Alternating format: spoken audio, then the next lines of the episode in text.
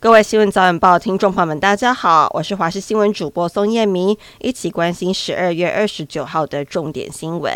台湾总统大选在即，艺人也被要求政治表态吗？五月天十一月份在中国上海的演唱会遭质疑假唱，中国官方还在查，但现在根据路透社报道，传出中国广电总局要求五月天表态，公开支持台湾是中国的一部分。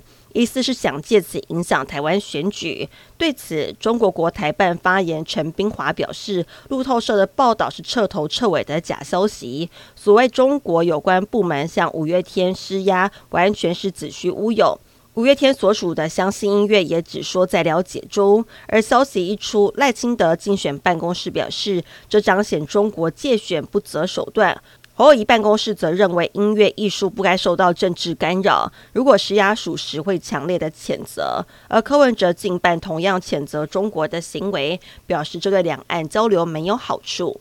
昨天晚上，前卫生署长杨志良在台北北投的福星宫为国民党台北市立委候选人张思刚站台。上台谈到台湾生育率问题时，除了讽刺民进党立委候选吴思瑶快五十岁不能生，还要另外一名国民党的立委候选徐巧芯回家生小孩，遭外界痛批是沙文主义。对此，张世刚在深夜发文为受到波及的两位女性道歉，并且强调极度讨厌沙文主义，每个人都应该尊重女性的生育权。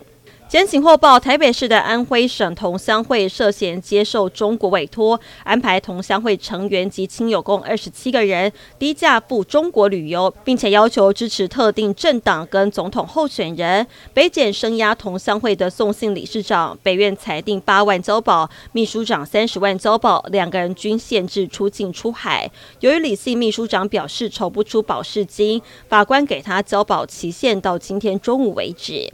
二零二三中国足协年度颁奖典礼昨天正式揭晓，台企甲联赛年仅十八岁的黄伟杰以单季十三颗进球力压群雄，成为台甲首位最年轻的本土金靴。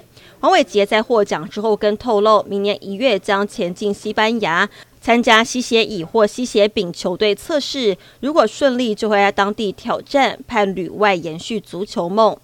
中国发现了一种新的爬行类动物物种，被称为王室花园蜥蜴。它是种小型生物，身长只有九公分，还有显眼的橘色舌头。根据报道，这种蜥蜴以蜘蛛跟各种昆虫为食。而目前研究人员认为，该物种并未受到威胁，因此没有灭绝的危机。以上新闻内容非常感谢您的收听，我们再会。